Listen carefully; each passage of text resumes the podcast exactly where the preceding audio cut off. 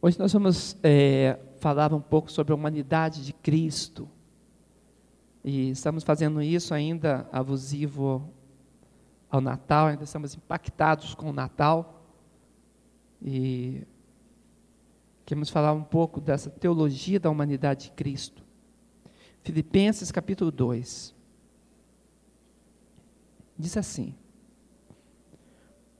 Portanto, se há algum conforto em Cristo, se alguma consolação de amor, se alguma comunhão no Espírito, se alguns entranháveis afetos e compaixões, completai o meu gozo, para que sintais o mesmo, tendo o mesmo amor, o mesmo ânimo, sentindo uma mesma coisa.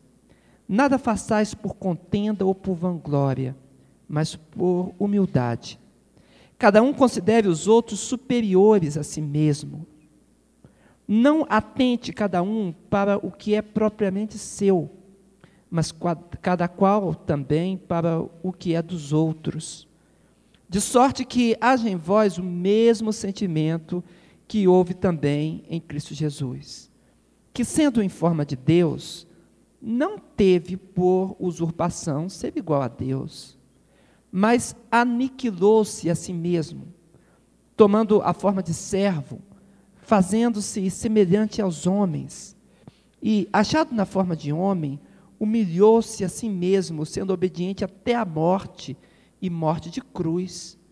Pelo que também Deus o exaltou soberanamente e lhe deu um nome que é sobre todo nome, para que ao nome de Jesus se dobre todos os joelhos dos que estão nos céus, na terra e debaixo da terra, e toda língua confesse que Jesus Cristo é o Senhor para a glória de Deus Pai.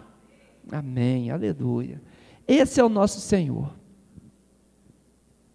O apóstolo disse que nós devemos ter o mesmo sentimento que ele, não ficarmos com disputas e buscando o que é propriamente nosso. Por quê? Porque o próprio Cristo, o Senhor da glória, não fez assim. Como ele agiu? Ele sendo o próprio Deus, fazendo parte da Trindade, com toda a prerrogativa da divindade, recebendo toda a glória nos céus. A Bíblia diz nesse texto que ele não ficou aferrado no seu privilégio. Não. Ele deixou o privilégio de estar na glória de Deus e veio até nós. Isso é humildade. Esse é o sentimento que devemos buscar. E a Bíblia diz que ele fez isso aniquilando-se a si mesmo e tomando a forma de servo para ficar semelhante aos homens. Nós vamos ver nesse estudo que não era possível a salvação se Jesus Cristo não se tornasse homem. Foi necessário que ele assim fizesse. E nessa bênção dele abandonar a sua posição para vir nos resgatar, ele então tem uma identificação profunda conosco identificação de humanidade. E não apenas é, iguais a nós, mas ele buscou uma posição mais abaixo ainda. Estando é, juntamente conosco como homem, ele ainda assume a forma de servo, de servo sofredor, e permite que ele morra da forma mais humilhante possível que é a forma de cruz. Porque o, a declaração é que é maldito todo aquele que morresse no madeiro. E ele aceitou a maldição por nós, para que nós tivéssemos a salvação. Amém? Você pode dizer glória a Jesus? Este é o sentido da encarnação. E é isso que nós vamos ver. Por favor. Por causa da razão do Natal, nós vamos ver então esse tema teológico, estamos tratando de teologia, e essa teologia que estamos falando, ela tem a ver com a humanidade de Jesus Cristo. Pois não, pode seguir. A apresentação da questão é bem simples. Deus é o Criador, nós somos apenas criaturas. Nós viemos das mãos de Deus existe um abismo muito grande entre criatura e criador. Ora, nós não temos nem como fazer comparação disso. Então, Deus, ele é extremamente elevado acima das maiores alturas. Toda a glória, todo poder e toda a majestade pertence a ele. Este é o nosso Senhor. E nós apenas como criaturas, como nós poderíamos chegar a ele? Irmãos, nem com a razão humana, com essa constituição humana, nem dessa forma, nós conseguiríamos atingir ou perscrutar um pouquinho do que é a majestade de Deus. Ou seja, estamos muito aquém. Então, como, como ficaria, como, o que poderia ser feito? E mais ainda, a questão não é apenas ontológica, não é apenas a questão do ser, do que ele é e do, da pequenez que nós somos. Existe também uma questão aí completamente moral. Por quê? E espiritual também. Porque além de nós sermos criaturas, nós somos criaturas ainda pecaminosas. Nós pecamos. Ainda existe no nosso ser, na nossa constituição, o resultado do pecado e do afastamento que tivemos de Deus. Então, além desse abismo de criatura e criador, ainda existe o abismo da santidade de Deus, santo, santo, santo, foi lido aqui, é o Senhor, e nós pecadores. Então, a distância é uma distância muito, muito, muito grande. Distância moral, espiritual e essa distância ontológica, distância do ser. Bem, como resolver essa questão? Vamos abrir Tiago 1, verso 17, depois Romanos 3, 23. Tiago 1, 17, falando sobre Deus, diz assim: Toda boa dádiva e todo dom perfeito vem do alto, descendo do Pai das luzes, em quem não há mudança nem sombra de variação.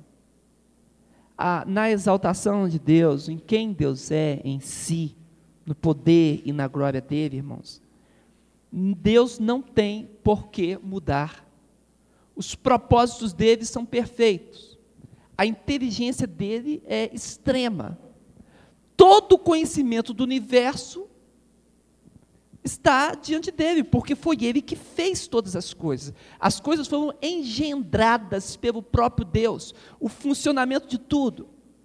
Eu lembro que eu ainda era uma criança, se eu não me engano, eu tinha oito anos, talvez, ou sete, e eu estava tentando entender ainda pela primeira vez eletricidade. Estava começando as aulas de eletricidade na escola. Eu não sei se era sete ou oito anos. E eu achava difícil aquela questão das resistências. E cheguei e falei, pai, isso é muito difícil.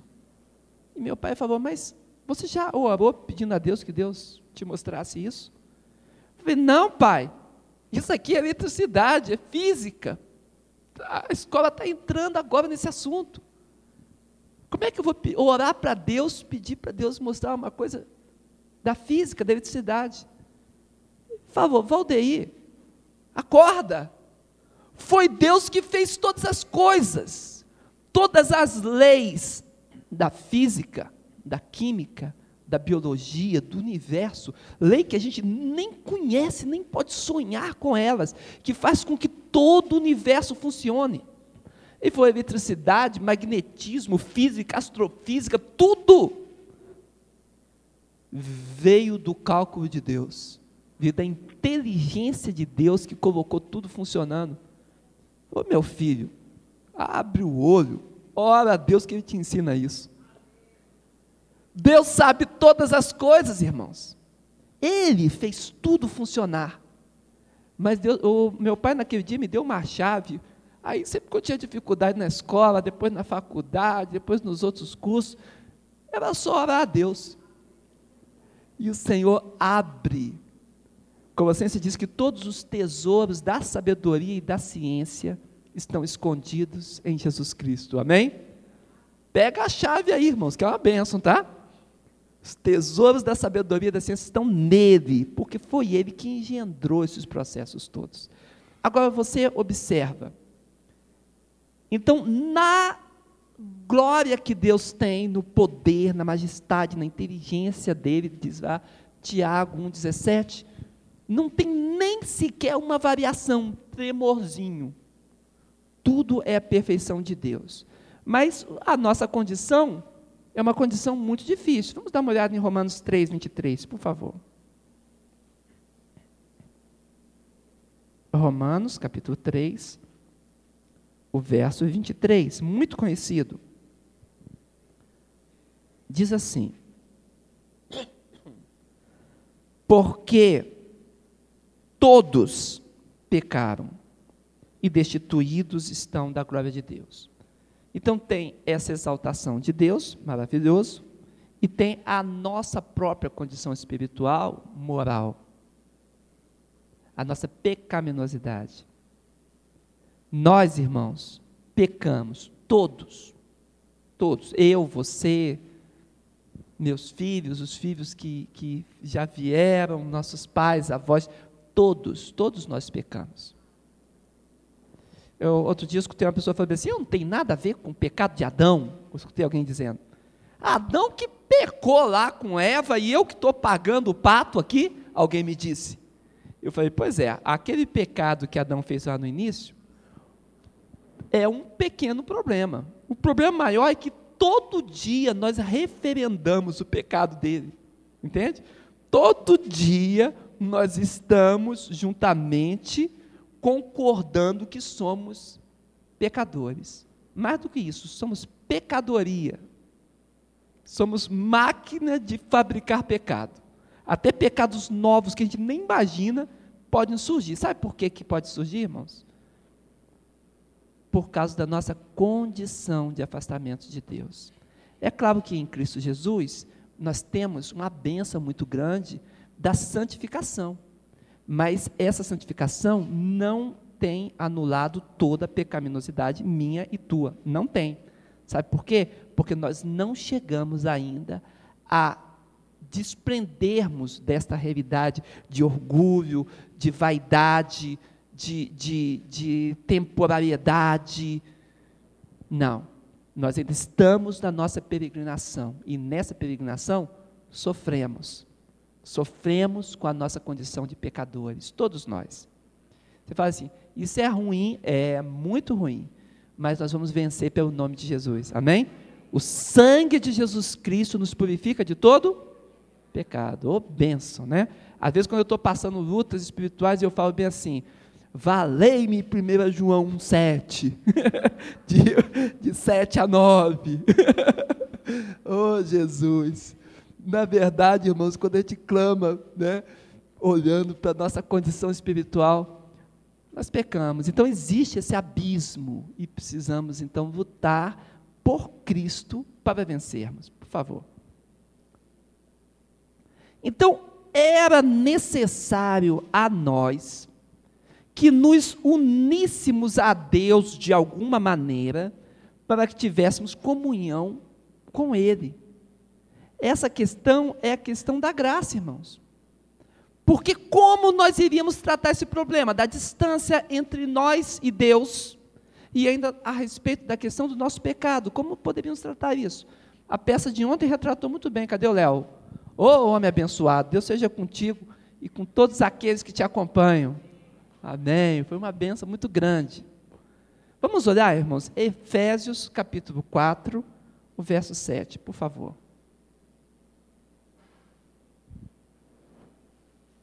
No Efésios 4, 7, fica bem claro quando diz bem assim: Mas a graça foi dada a cada um de nós segundo a medida do dom de Cristo. Então, para nós alcançarmos a Deus, o recurso é que a própria graça que Cristo tem, a medida do dom que Ele tem, Ele compartilhasse conosco. Então, Cristo compartilha conosco da sua medida, do seu potencial, da sua capacidade, do seu depósito extraordinário de graça divina. ele compartilha conosco isso. Portanto, nesse compartilhar, foi a maneira escolhida por Deus para que nós tivéssemos comunhão com Ele. Não teria outro jeito, é um projeto completamente inviável. Nós temos comunhão com Deus se o próprio Deus não fizesse alguma coisa por nós. Porque com qual condição? Como poderíamos pagar os nossos pecados? Como podemos vencer o abismo entre criatura e Criador supremo e elevado? Então, a graça de Cristo se manifesta. Por favor. Então, a vinda de Cristo, através do milagre da encarnação, que é o que nós celebramos no Natal, o nascimento de Jesus, foi a solução de Deus para o resgate, remissão, salvação da humanidade perdida. A encarnação conseguiu unir as duas coisas, tanto a humanidade quanto a divindade. Eu peço que você abra Efésios 2, para você entender, isso é muitíssimo importante. E aqui nós estamos falando de teologia, porque é a doutrina profunda da Bíblia Sagrada, irmãos. É importante que a gente entenda isso. Como a sabedoria de Deus se revelou através do nascimento de Cristo, sendo que ele, Deus, se torna homem é exatamente aqui que a bênção acontece. No Efésios 2, o verso 4 e 5 diz assim: Efésios 2, 4 e 5. Mas Deus, que é riquíssimo em misericórdia, pelo seu muito amor com que nos amou, estando nós ainda mortos em nossas ofensas, nos vivificou juntamente com Cristo pela graça sois salvos. Observe, irmãos, que coisa linda. Então, a misericórdia de Deus, que é riquíssima, diz o texto, e o amor de Deus, pelo que muitíssimamente nos amou, ele vai nos conceder, então, em Cristo, juntamente com Cristo, pelo processo da sua graça, que nós saiamos da condição de mortos espirituais. O que é um morto? Uma pessoa morta, não tem vida. Eu lembro que eu estava em, Minas, a cidade chamada Viçosa. Eu estava num culto fúnebre. E lá, lá em Viçosa, o, o, culto fúnebre não acontece assim nas capelas, no cemitério, nem nas igrejas. Acontece dentro das casas. E é ali que, que eles chamam de velório, né? E fica ali o corpo, passa a noite ali, no outro dia é enterrado. E fica, ficava assim em cima de uma mesa, sabe, aquele corpo. E eu estava fazendo o culto, e tinha um menino, eu acho que ele devia ter uns três anos, talvez. Ele entrou rindo. Eu estava ali e ele estou rindo. eu estava assim. e entrou dentro da sala onde a gente estava ali no velório. E ele chegou perto do defunto, perto do corpo, pegou um alfinete e tum, enfiou o, o alfinete no defunto. E quando ele enfiou o alfinete, ele olhou assim, aí parou de rir. Aí eu olhei e falei assim, parecia que ele estava dando um beliscão, né? E assim para ele, Aí eu vi o alfinete na mão dele, ele enfiou mais umas três vezes assim. Aí falou, ué, não pulou não. ele queria, ele queria que todo mundo levasse um susto. Quando ele enfiasse, desse um pulo, alguma coisa assim, né? Tadinho, né? Assim, completamente sem entender o que estava acontecendo ali, a morte. Morte significa isso. Não tem mais condição de, de, de reagir, não tem mais interação com o meio ambiente, com outras personalidades. Está cortado, já foi. Então o que acontece? O morto espiritual, ele não tem interação com Deus. Ele escuta da palavra, mas a palavra não faz sentido para ele. Você pode estar louvando, alegre, feliz, se a pessoa está morta espiritualmente, não sente nada, nem entende a tua alegria não entende a tua comunhão com Deus, está afastado. Então, quando nós estamos falando de morte espiritual, que era a condição que nós nos encontrávamos, era impossível que nós tivéssemos comunhão com Deus. Então, a rica misericórdia de Deus é que vai cobrir esse abismo para que a gente tenha uma oportunidade de, no momento em que a graça de Deus está manifestando, a gente então possa ter um vislumbre da graça de Deus, um vislumbre de vida e pudermos falar bem assim, pudermos falar assim, sim para Deus. A graça nos alcança envolve, o ambiente todo fica um ambiente de graça e de misericórdia, e essa vida espiritual atinge até os mortos espirituais. E então, naquele momento ali, ele tem a condição espiritual em Deus de falar sim para Deus, ou de levantar a mão para Deus. Porque se não fosse isso, não faria efeito algum. Ora, essa unidade com Deus proporcionada pela vida foi ocasionada por Cristo. Porque Cristo se identificando conosco, ele pôde compartilhar a vida dele conosco. E é isso que nos vivifica, que nos dá então uma salvação. 2 Coríntios 5, 21, por favor. Segunda carta de Coríntios, capítulo 5, o verso 21. Olha só. Aquele, está falando de Jesus Cristo, porque o versículo anterior fala que nós, da parte de Cristo, que nos reconciliamos com Deus. Aí no 21 fala: aquele que não conheceu pecado, de fato Cristo não pecou, o fez pecado por nós para que nele fôssemos feito justiça de Deus. Então observa, ele agora se apresenta diante da humanidade, ele assume o lugar da humanidade, se identifica com a humanidade, e nele a justiça de Deus se manifesta aquilo que nós sofreríamos, a morte, o afastamento de Deus, Jesus aceita sofrer. Por isso que a morte dele foi daquele jeito. Ele aceita sofrer, ser desligado, ser afastado, para que nós pudéssemos estar unidos com Deus. Na encarnação, a divindade e a humanidade se unem numa só pessoa, porque Cristo tinha o poder de fazer isso. Pode seguir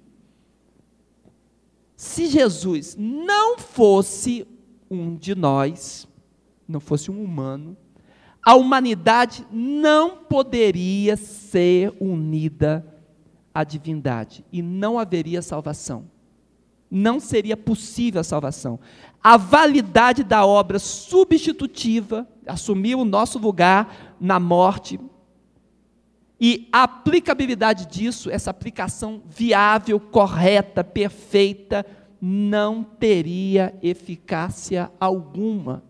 Se ele fosse uma espécie aí, como dizem a, a mitologia, se o tipo um semideus ou um, um espírito evoluído, como dizem outras religiões, não teria efeito algum. Era necessário que um humano perfeito, sem pecado, assumisse diante de Deus o pagamento da sua própria vida pela vida dos seus iguais. Os irmãos estão entendendo? Então, quando a gente fala de Natal, a gente vê lá o, o, os sininhos e as bolinhas, o pisca-pisca, tudo isso é bonito, os enfeites são bonitos. Mas, irmãos, o sentido do Natal é que o resgate da nossa salvação ocorreu no momento dessa identificação de Deus com o homem. Em Cristo, Deus faz coisas que ele não poderia fazer se não fosse humano. Deus não morre. Em Cristo, Deus morreu. Não é verdade? Deus não pode ser tentado pelo mal. Ele não está lá na luz inacessível.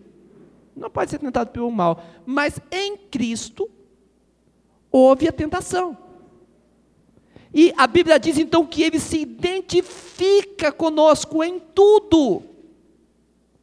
Ele se identificou completamente com a humanidade, para que nós pudéssemos também como ele se uniu com a humanidade, nós estivéssemos unidos com quem? Com a divindade. Então, em Cristo, a vida dele derramada, nós passamos então a ser unidos com a vida dele e nós passamos a ser um com Deus. Quem pode dizer glória a Deus a isso? Porque é extraordinário. Esse Este é o plano de Deus. Então, em Cristo, a salvação se torna possível. Em Cristo, a divindade genuína se torna o fator do poder para que essa humanidade pudesse também voltar à vida. E todos nós, junto com Ele, também voltarmos à vida para a união com Deus. Perfeito. Pode seguir. Também a intercessão de Jesus Cristo por nós. Porque a Bíblia diz que ele intercede por nós. Eu gostaria que vocês me ajudassem aqui. Isaías 53, 12. Esse é um texto simplesmente extraordinário. Isaías 53, verso 12. É um daqueles textos que você fica lendo, lendo, lendo e fala, oh Jesus, aleluia. É profundo, olha só, Isaías 53, verso 12. Pelo que lhe darei a parte de muitos, e com os poderosos repartirá ele o despojo, porquanto derramou a sua alma na morte, e foi contado com os transgressores. Mas ele levou sobre si o pecado de muitos, e pelos transgressores intercedeu. Então, esse texto ele resume bem o que Jesus Cristo fez, a profecia está apontando para Jesus Cristo. Então, ele agora, ele é contado com os transgressores, porque ele leva a transgressão nossa, e foi como um malfeitor que ele foi colocado na cruz do Calvário, essa era a acusação sobre ele. E ele leva o pecado, por que, que aqui não diz de todos, diz de muitos? Deveria ser o pecado de todos, né? Mas a pergunta é: você quer que ele leve o seu pecado? Então ele vai levar lá o seu também. Amém? Mas tem gente que não quer. Tem gente que fala assim: não, eu vou viver a minha vida sozinho, eu vou fazer o que eu quero, e eu vou seguir o meu caminho só. Pois é, quando chegar na morte, você está o quê? Está só. Está só. Porque nós não temos virtude em nós para vencermos a morte. Não somos Deus. Não temos virtudes em nós para apagarmos o pecado, não somos santos. Então, é necessário, é importante, é imprescindível que essa identificação com Cristo aconteça. Senão, irmãos, não tem condição de resgate espiritual. Então, aquele que recebe Jesus, a virtude se manifesta a ele. É como tivesse duas coisas. Olha, aqui está a graça de Deus. E aqui estou eu. A graça de Deus foi manifestada em Cristo para a salvação. E eu estou do lado de cá. A graça já foi concedida. Mas o que, que eu tenho que fazer? Eu tenho que esticar minha mão para receber. Isso é fé. Fé é exatamente esse esticar da mão para receber o que Deus dá pela graça. Amém? Agora, tem gente que fica assim. A vida inteira escuta, ouve, sabe, é tocado e, e sente emocionado até, sabe que Deus está tocando, falando, mas nunca estende a mão para dizer: Eu recebo, eu quero receber. Então o que acontece? A graça para ele é nula.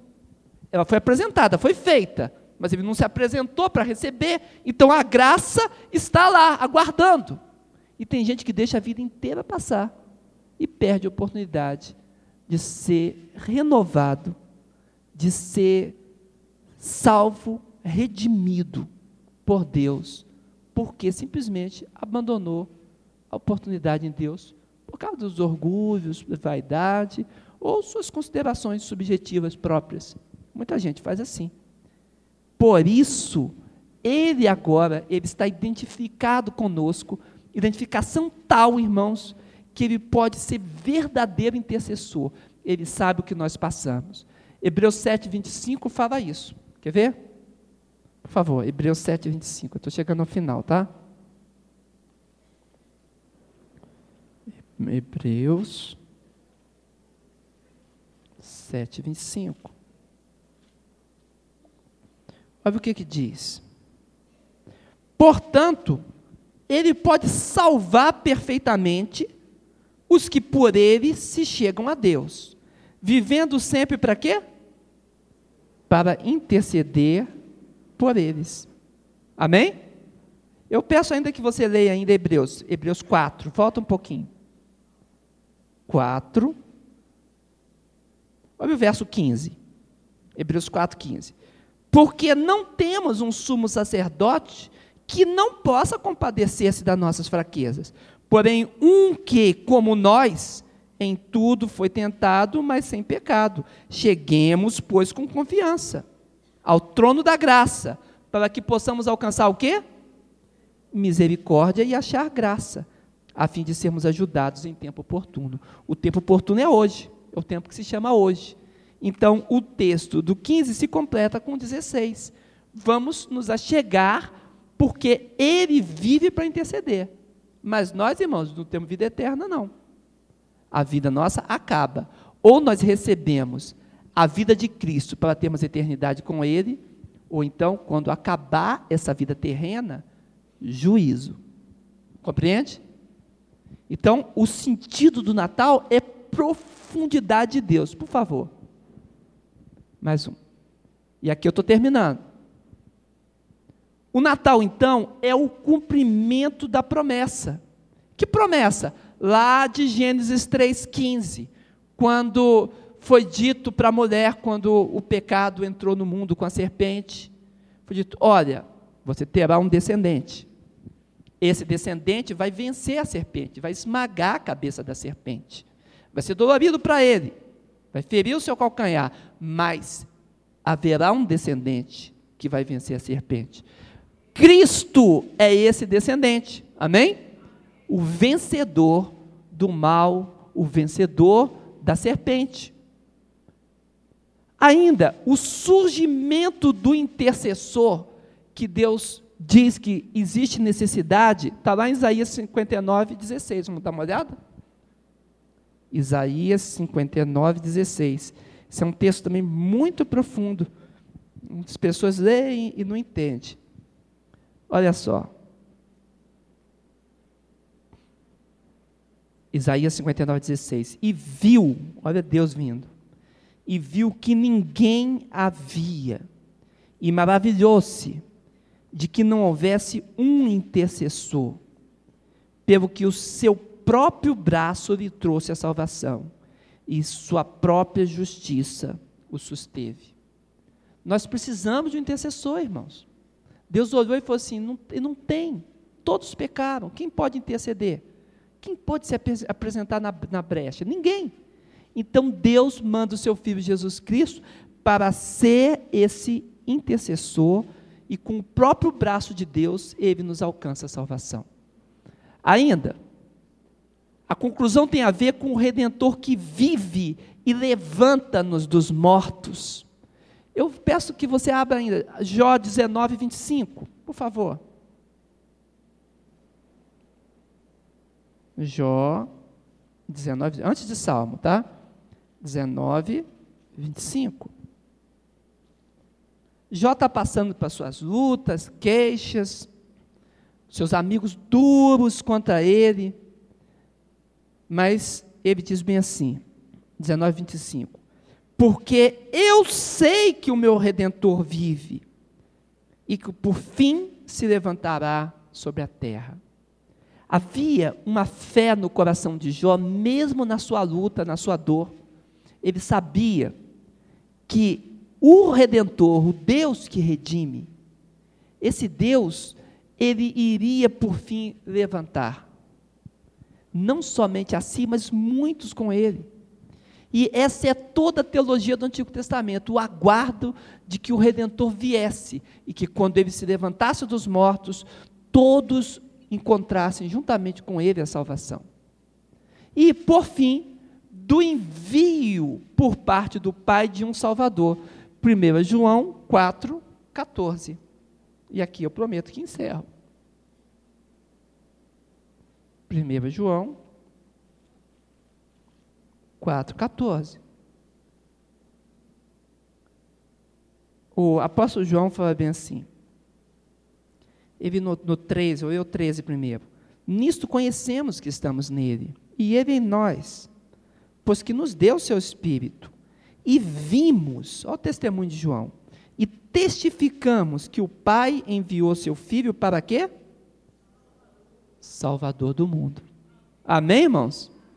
O envio de Jesus Cristo, cumprindo toda essa bênção, é o sentido próprio do que nós chamamos de Natal. Essa é a bênção que Deus preparou.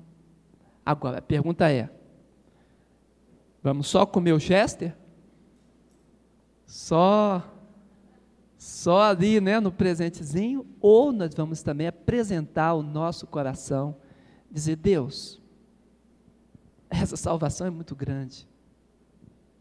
Isso é sabedoria de Deus, do cosmos, do universo, do Deus que move todas as circunstâncias, que se manifestou naquele primeiro Natal, para que nós tivéssemos a salvação.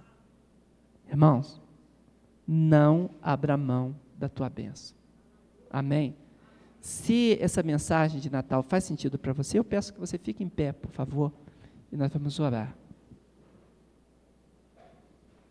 Amém. Peço que você feche seus olhos. Se você puder dar a mão para o seu irmão que está do lado, faça isso. Se você tiver essa liberdade, faça isso. Amém.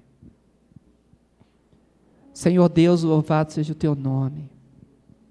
Te damos graças, Senhor amado, pelo teu cuidado.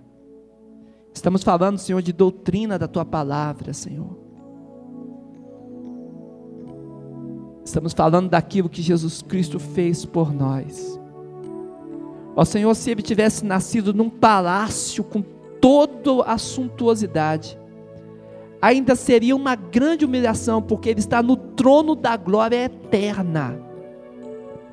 Ó Senhor amado, todo luxo terreno ainda seria muito pouco para o Senhor da glória. Mas não foi assim que ele nasceu. Ele nasceu junto com os animais, num coxo, onde os animais comem, mas uma manjedoura apenas. E nós hoje temos a salvação porque Ele aceitou vir aqui por nós. E nós queremos em pé na Tua presença, Senhor, com as mãos dadas, Senhor, aqueles que conseguiram, com as mãos dadas com o irmão do lado, declarar a Ti, Senhor, o Natal tem sentido para nós. E queremos viver a cada dia esse Natal, Senhor. O, novo ano se aproxima, mas não queremos que a chama do Natal de Cristo, da, da, da encarnação do Salvador, do sofrimento e da sua morte, saia do nosso coração. Queremos vencer por Cristo e nos santificarmos a cada dia. É o que clamamos no nome de Jesus. Amém e amém. Amém, irmãos? Quem pode dizer glória a Jesus, assim, com liberdade? Amém.